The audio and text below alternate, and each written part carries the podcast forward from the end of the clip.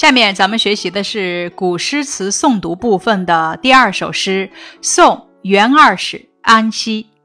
这首诗的作者是唐朝诗人王维。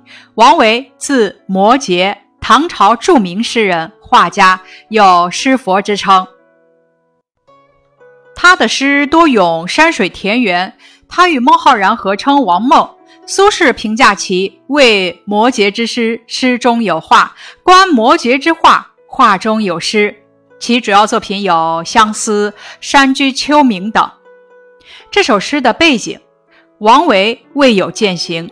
这首诗是王维送朋友元二去西北边疆时所作。安西是唐中央政府为管辖西域地区而设的安西都护府的简称。治所在今新疆库车附近。元二奉朝廷之命出使安西都护府，王维到渭城为他饯行，做了这首送别诗。那什么是送别诗呢？送别诗是抒发诗人离别之情的诗歌。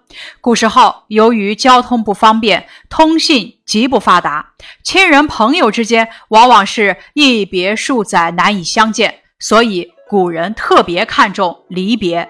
离别之际，人们往往设酒送行，折柳相送，有时还要吟诗话别。因此，离情别绪就成为古代文人吟咏的一个永恒的话题。赠汪伦、黄鹤楼送孟浩然之广陵，送杜少府之任蜀州等，都是送别诗中的佳作。送元二使安西。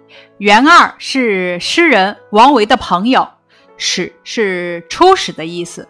安西指唐代安西都护府。渭城朝雨浥轻尘，客舍青青柳色新。渭城，秦时咸阳城，汉代改称渭城，在今陕西咸阳东北。位于渭水北岸，朝雨指早晨下的雨，浥清晨的浥指的是湿润沾湿，客舍指旅店。渭城朝雨浥轻尘，客舍青青柳色新。意思是渭城早上的雨湿润了路面的尘土，客舍旁的柳树显得格外青翠清新。这两句写离别之景。渭城点明了地点，朝雨点明了时间和环境，一清晨和柳色新则勾勒出了一幅清新明朗的清晨雨后图。柳与流谐音，表达出了诗人对好友元二的依依惜别之情。这首诗的前两句写离别之景，客舍柳是与离别相关的典型意象。但是，一场恰到好处的朝雨过后，飞扬的尘土被湿润，柳枝被洗出了清脆的本色，而这焕然一新的柳色又映照的客舍青青，由此勾勒出清晨雨后一幅清新明朗的图景。劝君更尽一杯酒，西出阳关无故人。更尽是。在喝完的意思。阳关，古关名，故址在今甘肃敦煌西南。故人指的是老朋友。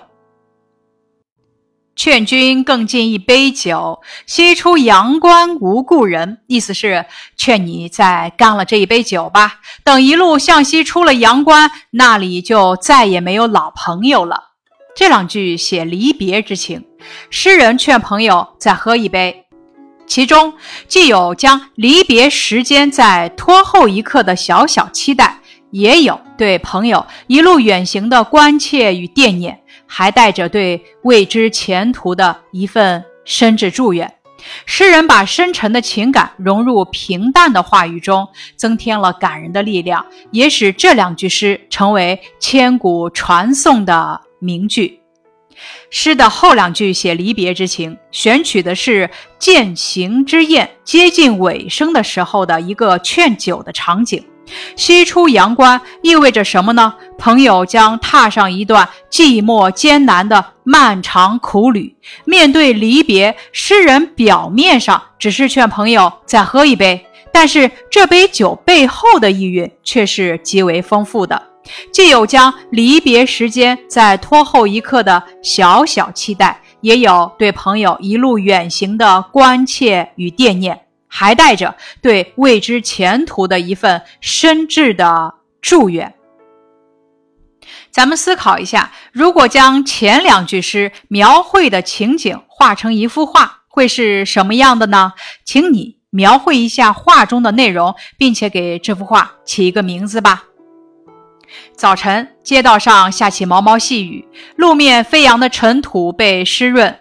路旁有一家旅店，旅店周围有一排青翠的柳树，柳枝被洗出清脆的本色，而这焕然一新的柳色又映照的客舍青青。名字《清晨雨后图》。咱们思考一下，“劝君更尽一杯酒”中的“更”换成“饮”，好不好？为什么呢？不好，“更”字说明诗人已经劝了多次酒。饮尽了多杯，但无论多么不舍，朋友启程的时刻总会来临。这时，诗人只能最后一次举杯相劝。更字将诗人的依依惜别之情表现得淋漓尽致，而饮字表现的只是饮酒的动作，不能说明饮酒的次数，也达不到这种效果。关于本诗的赏析，这是一首千古传颂的送别诗。因为诗歌开头两个字是“渭城”，所以呢又叫《渭城曲》。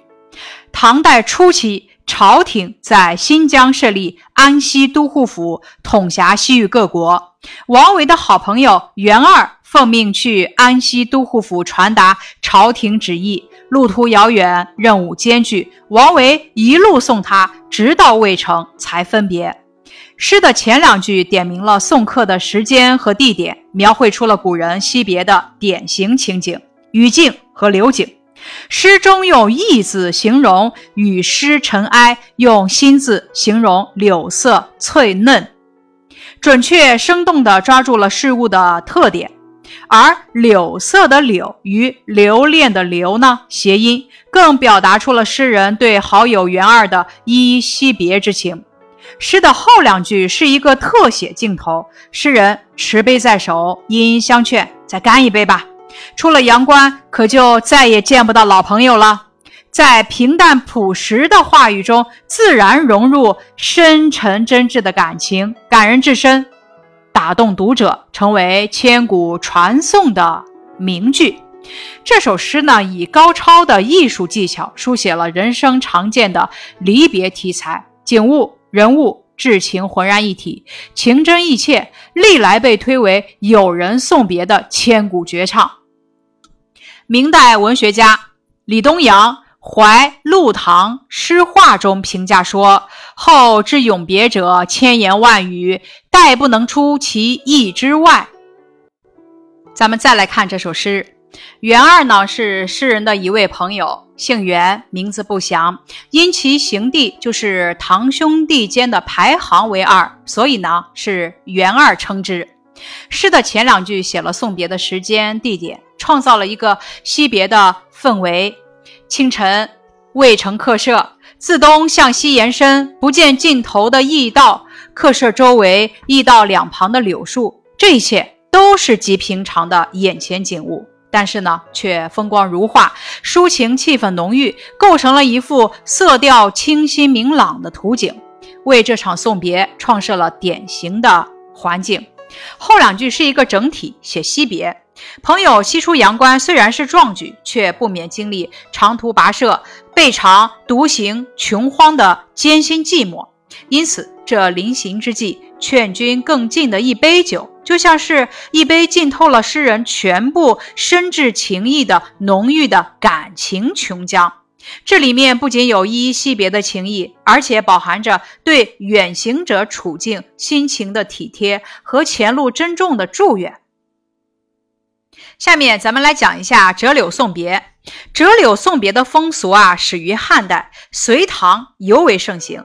古人赠柳有两层寓意：一是柳树生长的速度比较快，把它送给友人，意味着不管漂泊到哪里都能生根发芽、枝繁叶茂，表达的是一种希望友人随遇而安的美好祝愿。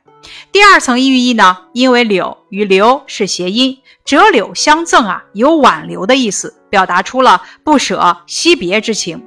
很多的思乡诗、送别诗、爱情诗中都喜欢嵌入杨柳的意象，比如咱们刚刚学的“昔我往矣，杨柳依依”，且共登山复临水，莫问春风动杨柳。杨柳青青着地垂，杨花漫漫搅天飞。柳条折尽花飞尽，借问行人归不归？杨柳青青江水平，闻郎江上唱歌声。今宵酒醒何处？杨柳岸，晓风残月等。下面是关于送别的古诗，唐王维《山中送别》：山中相送罢，日暮掩柴扉。春草明年绿，王孙归不归？这首诗的意思是在深山中送走了好友，夕阳落下，把柴门半掩，春草到明年催生新绿。朋友啊，你能不能回还？下面一首送别诗是唐朝高适的《别董大》：千里黄云白日曛，北风吹雁雪纷纷。莫愁前路无知己，天下谁人？不识君，意思是黄昏的落日是千里浮云变得暗黄，北风劲吹，大雪纷飞，雁儿南飞。不要担心，前方的路上没有知己，普天之下还有谁不知道您呢？下一首关于送别的古诗是唐朝诗人王勃写的《送杜少府之任蜀州》，城阙辅三秦。风烟望五津，与君离别意，同是宦游人。海内存知己，天涯若比邻。无为在歧路，儿女共沾巾。意思是巍巍长安雄踞三秦之地，渺渺四川却在迢迢远方。你我命运何等相仿，奔波仕途，远离家乡。只要有知心朋友，四海之内不觉遥远。即便在天涯海角，感觉就像近邻一样。差到分手，实在不用儿女情长，泪洒衣裳。